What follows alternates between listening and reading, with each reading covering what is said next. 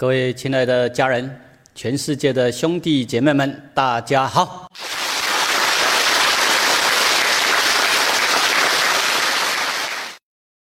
这一节我们来探讨《道德经》五十一章里面的智慧与启示。这一章小标题我把它写出来，就是“天地父母恩”。我们一般人很容易可以感受到。我们家中的父母从小养育我们的洪恩浩德，大家可以感受到父母对我们的养育之恩，所以我们会懂得要孝顺，这个是好现象。所以孝道的推广，这是非常重要、非常好。但是我希望人类能够进一步，全人类能够觉醒，全人类的教育能够多重视，让。全人类能够体会到、了解到天地父母是什么，这是我们全人类大家所共有的。不管任何民族、任何宗教，不管任何国家、任何政党，我们都同样拥有一个同样的天地父母。人类怎么样清楚的、正确的认清出来，然后懂得来到。尊道而贵德，也就是所谓的尊天敬地，啊，这个不是盲信，不是迷信，不是搞偶像崇拜，啊，这是真理实相，这是实相的存在，而是我们有没有正确的认清出来，而要正确认清出来，需要透过大家客观的去求真求证，去了解。当你求真求证了解，事实上真的就是这样。实相就是这样，我们要把这种观念教育把它普及开来，让全世界的人都能够客观的理解天地父母是什么。从此，人类所做的各种行为态度就会跟过去不一样，全世界极端型的气候才会逐渐的化解。我们来研习五十一章，请大家一起朗诵，起。天地父母恩，报生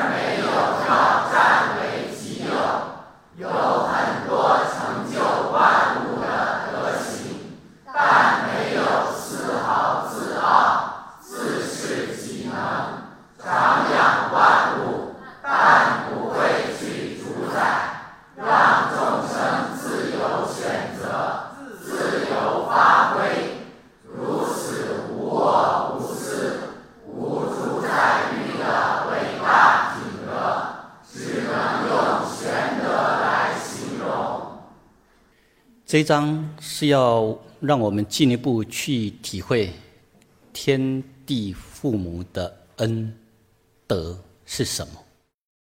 你真正深入去体会之后，一方面我们会自然的由衷的感恩，一方面我们也会自然的见贤思齐。所以你生命呢越来越安心自在。然后又能够把生命意义活出来，人生才不会迷茫。道是什么呢？前面我们已经有陆续解析下来了，现在大家就可以清楚了解哦。道就是天地万物的总源头。这个前面我们已经有讲过，大家已经渐渐了解了。至于道，宇宙本体，那个不是很抽象啊。不是说在十万八千光年之外的世界，不是这样啊。道，空无的世界，从来没有离开过我们，都把我们拥抱。我们随时都是浸泡在空无的世界里面，浸泡在道里面。但是大家要清楚的认清出来，这个空无，这个道，它是万物的源头，一切有。一切万物的源头，无名天地之始。所以我们要了解，他有时候把这个道跟德分开，这是在告诉我们，道它是在描述宇宙这个本体能够生化万有。所以道生之是指皇天，而这个皇天呢，也不要把它变成很抽象啊。皇天那是人对天的一种尊称、尊敬。而这个黄天就是虚空与太阳，指的都是道啊，有名万物之母。这个前面也已经都跟大家解析过了，所以我们要清楚的去体会，我们地球上所有的植物、所有的动物、所有的种族、所有的国家、所有的宗教，我们都要靠同样一个地球、同样的太阳来化育。我们所有的民族、所有的国家、所有的。商人啊，包括政府人物，全部啊，包括所有的领导，全部都要太阳供应我们能源，我们才能够活着。所以要知道，天就是太阳，虚空，你把它称为黄天可以，那个名称不一样而已。你怎么样去尊称它？不同的宗教有不同的称呼，但本质都相同。不过我们。就是要去看到，原来那个名词名相，它背后的要呈现出来的实相是什么？这个才是最重要。不管是佛经啦、呃圣经啦，或是可兰经啦、古兰经，或是其他宗教的经典一样啊，里面都有衬托出我们生命万有是怎么来的，但是那个名称说法不一样而已。希望大家透过那个名词标签，然后去看到真正的实相是什么。太阳天赋每天都给这个地球很多的能量，地球万物因为有太阳跟虚空这样的能量的供应，所以万物就能够一直的生生不息。好，所以我们要了解这里所讲的“道生之”那个是什么意思，“德畜之”。从道演化出来的，也就是从宇宙本体演化出来的日月星辰，包括地球。所以不要把它变成很抽象。德续之是指后土，这里所讲的那个德，就是太阳跟地球这样的搭配之后，万物生生不息。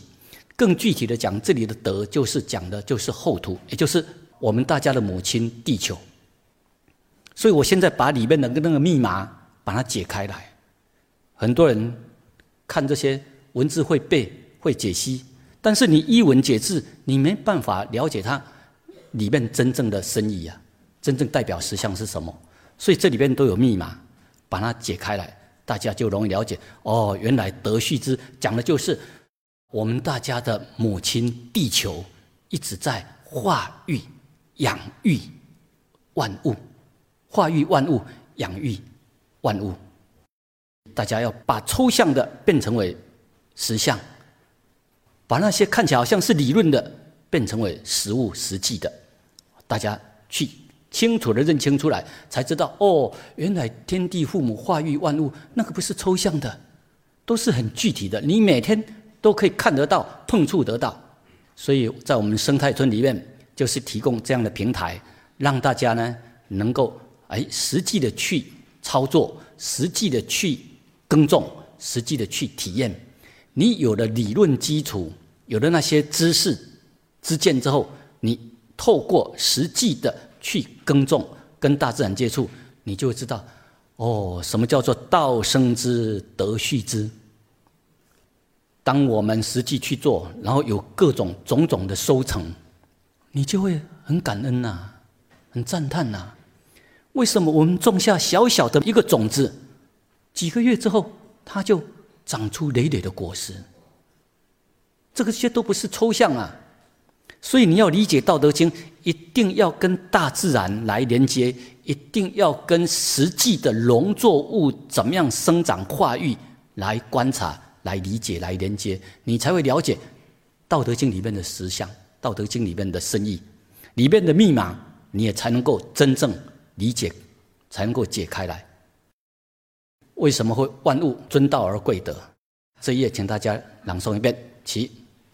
是以万物莫不尊道而贵德。万物之所以能成为万物，都是因为道生德养之故。所以万物自然尊天敬地，尊道而贵德，犹如孝顺。我们从父母亲对我们的养育，大家可以体会到哦，我们生命的成长，真的父母为我们奉献付出很多，所以我们自然就会懂得感恩。当我们对于天地父母越深入去了解，你就会知道，这个不需要争什么啊，不需要变什么啊。我们地球上所有的人，不管你是。男人、女人、老人、小孩，或是你多么有钱，或是你官位多大，我们难道不需要地球母亲的养育，不需要地球母亲的食物供应吗？不管你多么有钱，不管你多官位多高，不管你是哪个民族、哪个国家、哪个宗教，所有的人、所有的生灵，都需要天地父母的养育呀。所以我们要知恩呢，知恩我们才会珍惜，才会尊敬。我们知道父母亲对我们的恩，我们才会敬爱父母，进一步懂得孝顺。什么叫做尊道而贵德？那个不是抽象的啊！你真的去体会到，你自然那一种尊敬之心，它就自然出来。这个不是宗教信仰，不是盲信。不是迷信，不是说宗教信仰不好。你如果是智慧求真求证的，那非常好，可以帮助我们开启智慧。不要在那里盲信迷信，我们要客观的、清楚的认清出来，真理实相是什么，生命实相是什么，我们的生命是怎么来的，我们的生命是靠什么在养育？真的希望大家能够客观的，不管是抬头看。一望无际的虚空，或是低头看大地，都要好好去体会大自然的养育、化育。什么叫做道生之，德畜之？这个都不是抽象的啊！当你越深入了解，你就会知道哦，为什么万物莫不尊道而贵德？当我们不了解，才会在那里产生傲慢之心、狂傲，越狂傲。他不但不懂得感恩，不懂得珍惜，还会回来践踏破坏啊！所以真的要客观的去了解啊，道常无名朴，都是实际存在。你客观去了解之后，你就会越来越震撼。人懂了理论之后，要跟实物连接，不要光只是在书本知见里面钻研啊，把自己变成一一位学术专家。要好好的让自己多接触大自然，从跟大自然的连接然后从耕种里面去体会天地的养育之恩，你自然就会尊道而贵德，自然就有那一种啊尊天敬地之心，那是自然的流露出来。请大家一起朗诵一遍，起。道之尊，德之贵，夫莫之命而常自然，故道生之，德畜之，长之，育之，行之，独之，养之，复之，能生化万物，最应尊敬的道，与能蓄养万物，最高贵的德，我们不用给予命令，主宰，它会自然法尔如斯的运作。所以道生化万物，德蓄养万物，这就是天地父母在生化养育万物的具体呈现。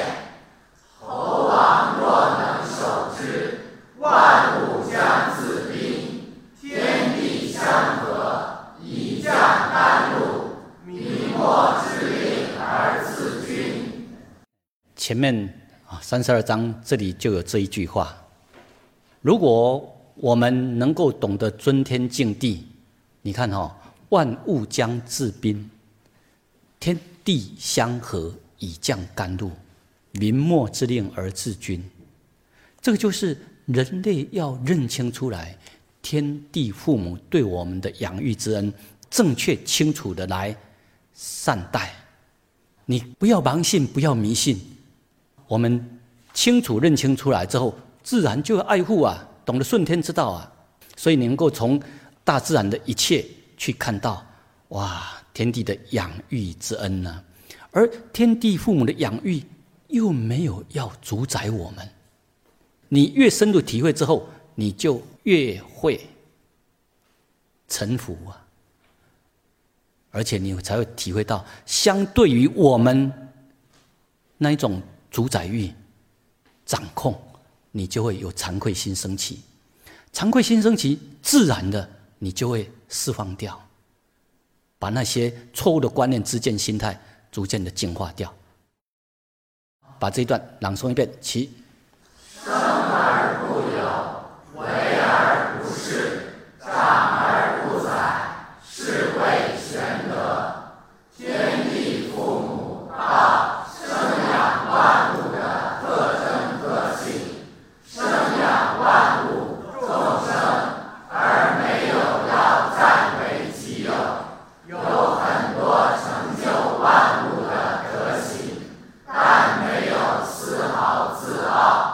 自恃己能，长养万物，但不会去主宰，让众生自由选择、自由发挥。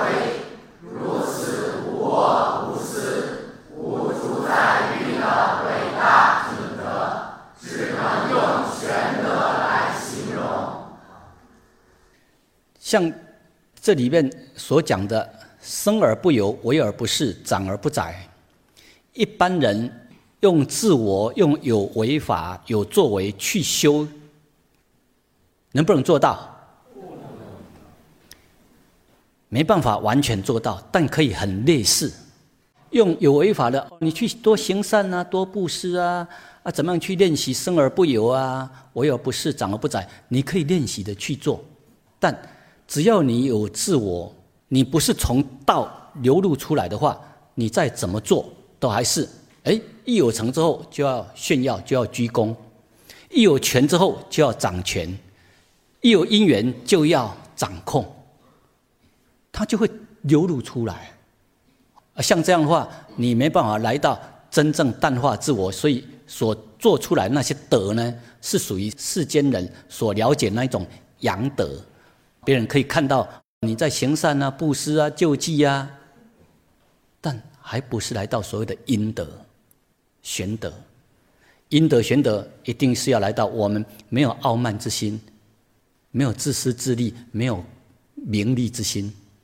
你真的从良心出发，也就是你体会的道，从道流露出来的德，才会来到所谓真正的玄德的层次。一般人所理解的道德，道德跟老子所讲的道德是不一样的。一般人所理解的那个道德，你这个人是有修养的，有品德，那个是透过修身养性，透过自我的约束、克己复礼，然后去修、去练出来。但还是用自我在修，还不容易超越二元对立。那一种平等心，未必真的能够到达。你要来到真正所谓的玄德平等心，真的无我无私，那一定是从道流露出来的清净的心灵。从道流露出来的，它自然的就是会生而不有，为而不恃，长而不宰，而你所作所为才会来到真正的玄德。这两者有不同的层次，大家好好去体会。而这方面呢，你在大自然里面，你都可以实际去看到啊。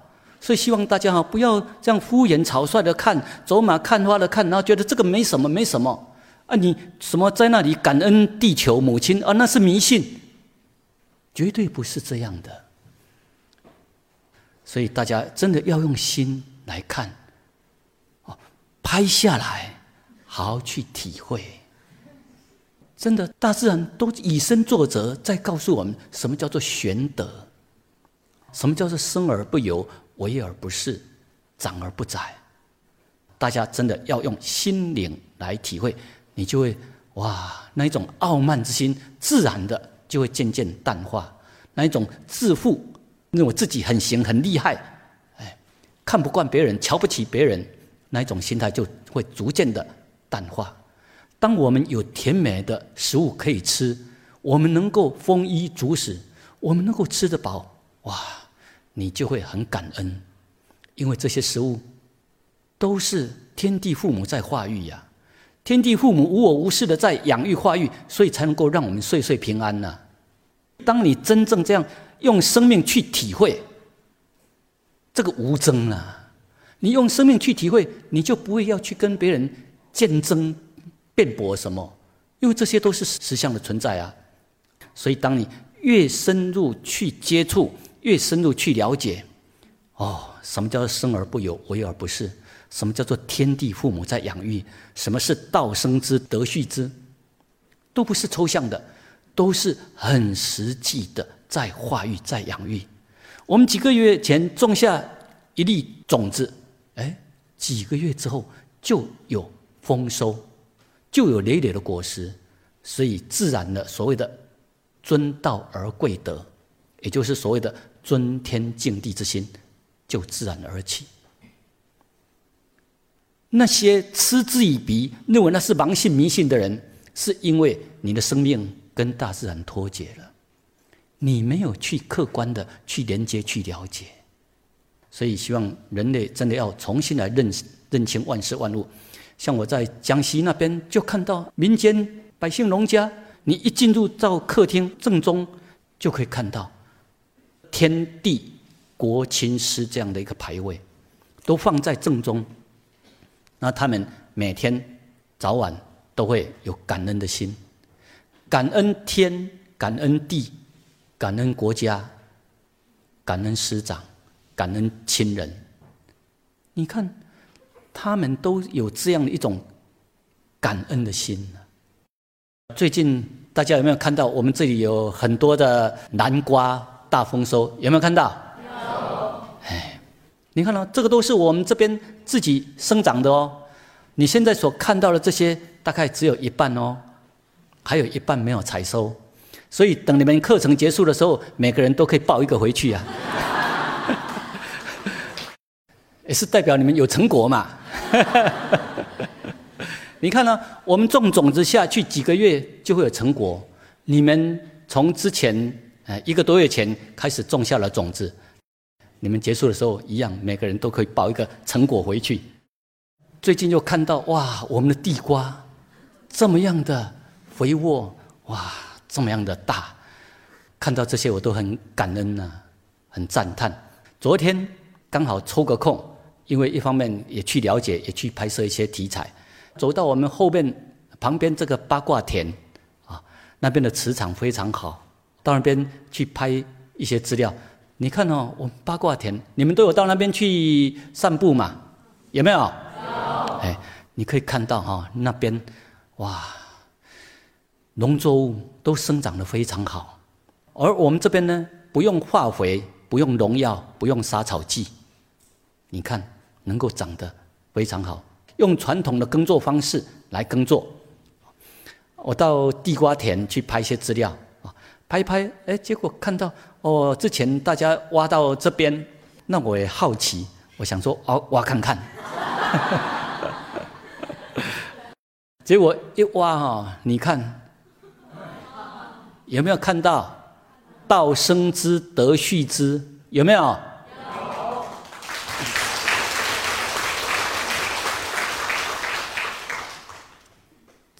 半年前种下一个小小的地瓜苗，结果呢，半年下来长得这么大。为什么我在山西那边看到哇？人家百姓、农民他们都了解土能生万物，地可发千祥。这个不是抽象的啊！不要以为它是迷信呐，真的，你客观的去了解。你认为这样是迷信的人，越需要放下成见，客观的去深入了解，多接触大自然，你就会体会到，哦，什么叫做土能生万物啊，地可发千祥。所以大家好好去体会，什么叫做天地在化育万物？为什么种下一个小小的一棵苗，几个月之后，它能够长出这么大的地瓜出来？这个需要伪造吗？这个需要欺骗或是长篇大论的学术来证明吗？你实际去观察，你就会清楚了解。后来我就继续再挖其他的看看，结果哇，怎么哦越大，好大！你看，好肥沃。我是用爱心来挖它们。当我越挖。就是越赞叹，越感恩。在挖之前，他们可能还没有那么大。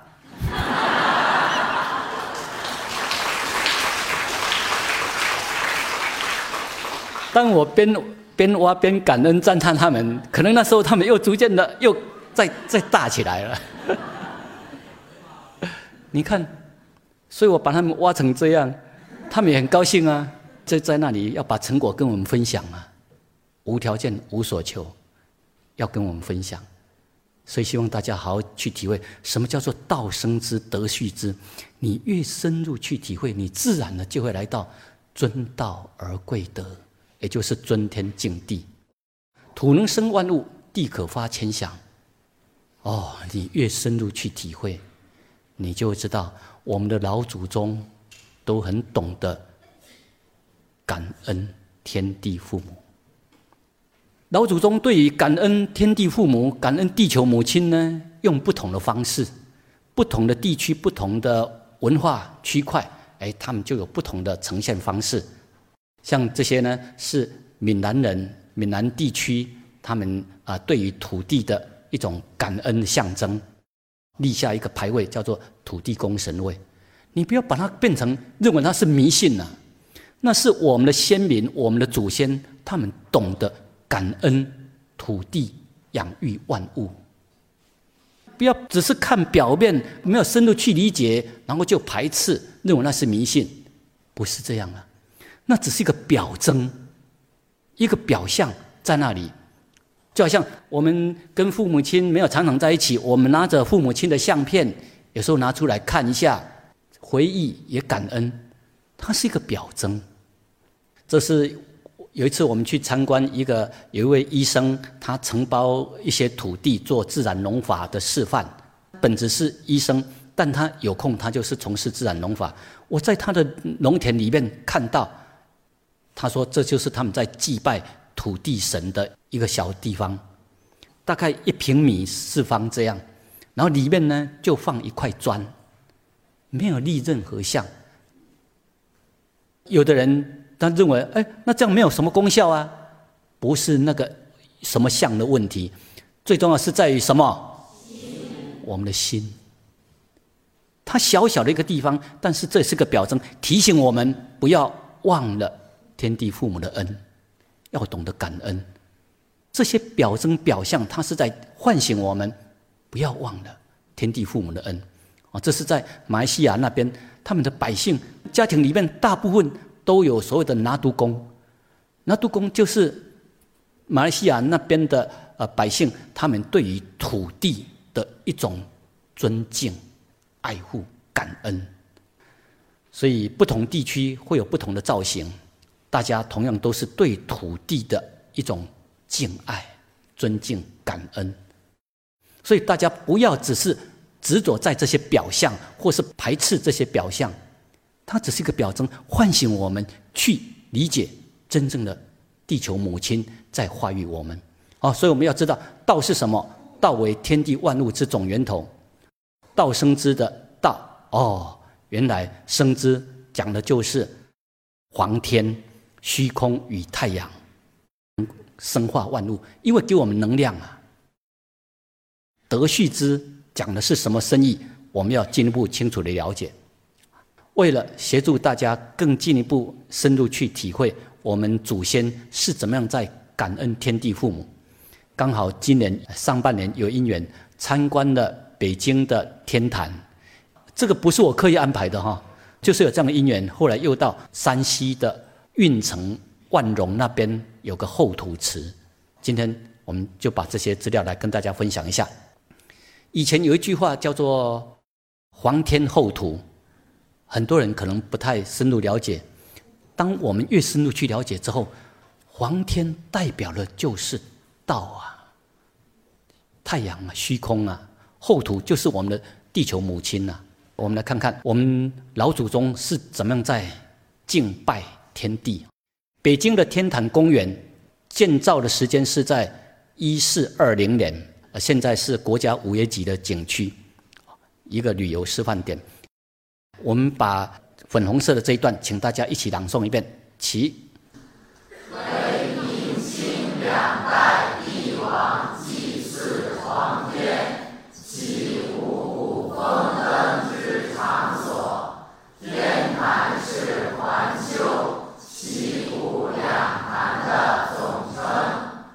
我们进入实际来了解哈，北京天坛就是祈鼓坛，它分成两大部分，一个是祈鼓坛，一个是环球坛，这两坛的总称。祈鼓坛就是举行春季祈鼓大典的场所，一般了解的天坛是这个地方，因为它这里有一栋很具代表的祈年殿。所以一般认为，我们以前理解的天坛，以为就是这个祈年殿而已。事实上，它是完整的。天坛祈年殿呢，就是祈祷五谷丰收。以前从明清时期开始，哈，你看到历经几百年，呃，那些帝王他们都会到这里来祈祷五谷丰收。春季的时候，就在这个地方，这是天坛的祈年殿。这是祈年殿的内部，里面正中有一个牌位，没有什么雕像，因为皇天没办法去把它雕出一个什么特定的一个形象出来，所以就立下一个牌位，让大家知道有皇天的这个存在。你看哦，一般皇帝都是所有的百姓都要尊敬皇帝呀，他是一个国家的最高最顶端的人物啊。但是皇帝他心中他懂得要感恩皇天，有天比皇帝还更伟大。你看，所以皇帝自称为天子，哦，我们都是天之子啊，所以他懂得感恩，所以每年或是几年都会举行皇帝亲自来祭拜啊天地。供奉的就是皇天上帝，这里面还有黄琼宇，这是供奉环球坛祭祀神位的场所。这是黄琼宇的内景，这是环球坛。如果以天坛的南北走向的话，这是在天坛的南方。这个环球坛，你看到它是一个圆。中国有个观念叫做天圆地方，所以这个圆的地方，这个就是皇帝在冬季的时候举行祭天的场所。环球坛这里也有牌示注明，那这个是给外国人看的，因为以后我们这些资料会流通世界各国，他们都会重视这些课程资料，所以大家了解一下哈。环球台就是冬季祭天的场所，要祭天就是要在户外啊，上面没有任何其他的什么像的装饰摆饰都没有，那是实际皇帝就在这个上面。可能会摆一些供果贡品，然后祭拜天地。因为是冬季，所以这时候是一种五谷丰收，所以会把我们这一年来的五谷丰收的成果摆出来，然后祭拜感恩天地的养育化育万物，让我们可以风调雨顺、五谷丰收。所以这个环球台，这是冬季祭天台，有时候里面会有清朝的时候。的一种仪轨仪式的表演，大家参观了解一下就好。这里现在我们要有一些资料让大家参考哈。有正式祭祀天地的活动，可以追溯到公元前两千年，中国的夏朝就都有正式祭天的活动，这是有史料记载、有正式记录的。在这个之前有没有？一样会有啊，只是我们现在收集的资料没有说具体正式的记录，但是一样啊，多多少少都会有一些痕迹。呃，等一下我们还会追溯到更远的、更远的年代。要知道，这个祭天仪式呢，是五千年前就已经开始了，啊，就已经有了。这是在介绍天坛的一些流变，包括名称更改的一些过程。后来。有环丘坛改为天坛，另外有个地方叫做方泽坛，这个地方改名为地坛。北京有天坛有地坛，你们知道吗？不是家庭里面的地坛呢，是真的。后来祭拜天就是在天坛的地方，祭拜地就在地坛的地方，所以方泽坛这个地方呢，就是以前皇帝。祭拜土地、祭拜地球母亲的地方，这是方泽坛，也就是北京的地坛。它的规模比天坛小很多，也就是可以代表出，包括君王他们对皇天的那一种感恩、那一种敬佩。把标题还有第一段朗诵一遍其天坛是世界上最大的纪念建筑群天坛公园是明清两代皇帝每年祭天和祈祷五谷丰收的地方所以我们要了解呃天坛它原来的作用就是这样。我们再来看看天坛，呃，除了七股坛之外，另外一个地方就是环球坛。这一章，请大家一起来朗诵一遍，起。环球坛，环球坛是举行冬季祭天大典的场所，祭天作为。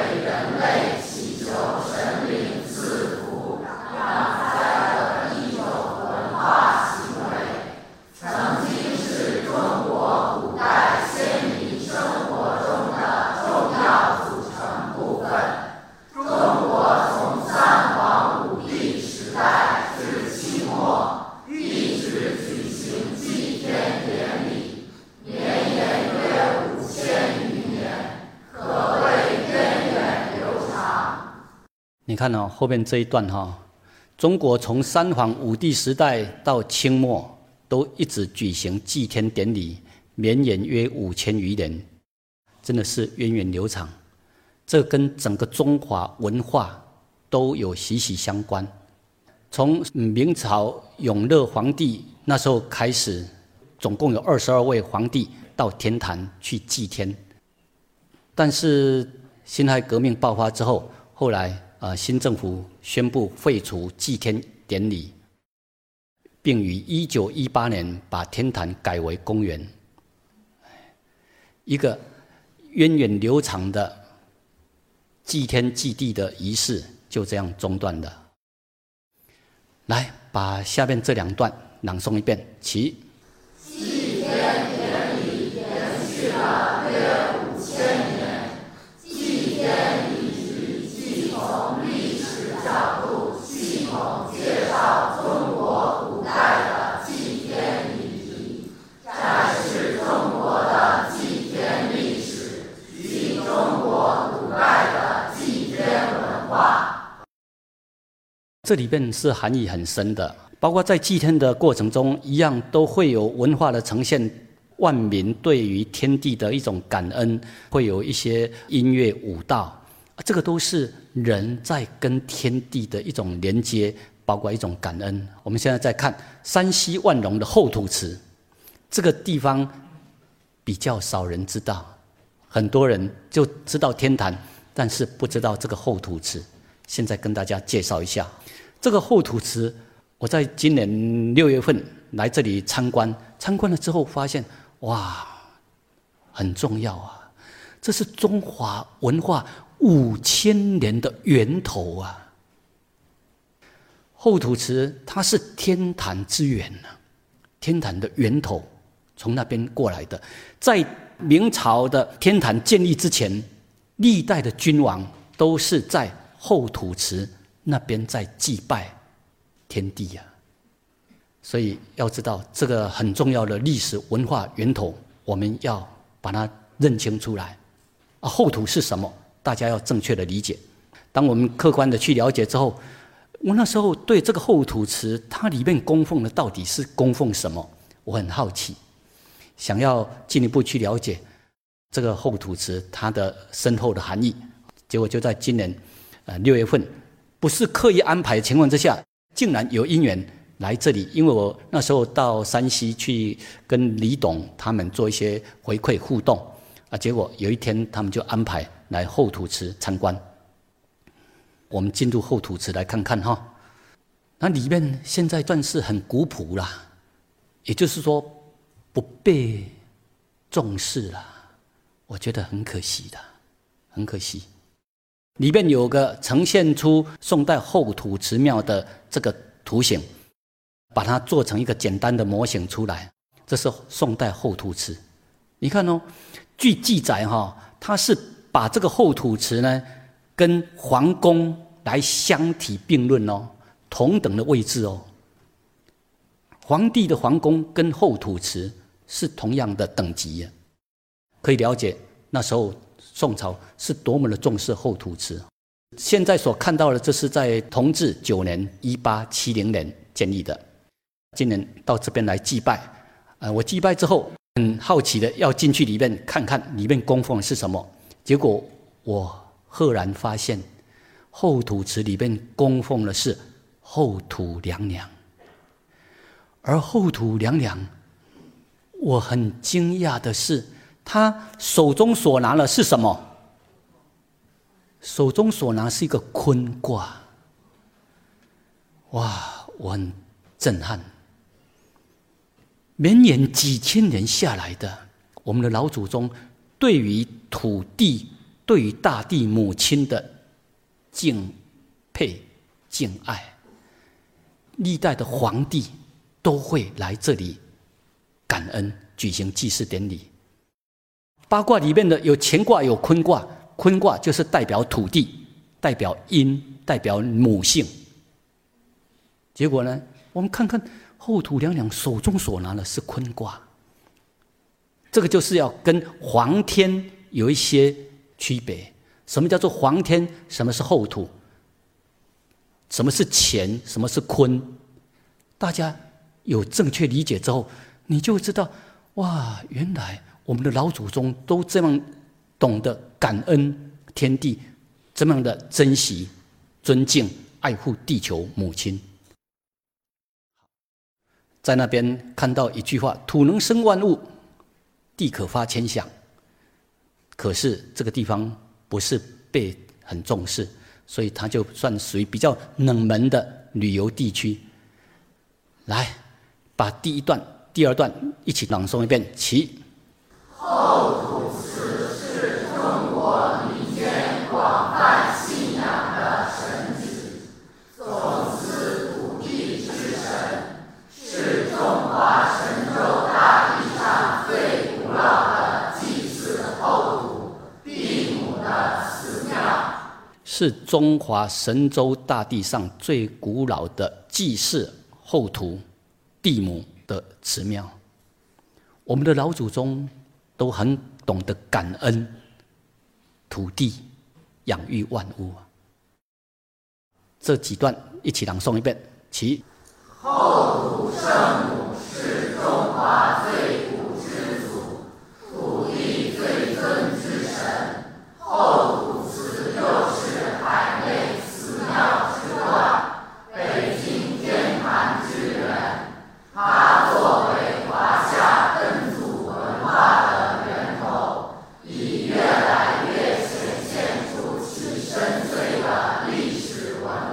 内涵。大家好好去体会哈，这个地方是从黄帝时代就开始在那里作为祭拜天地的场所，感恩大地母亲化育的场所，从黄帝时代就开始，所以这是华夏文化的根源。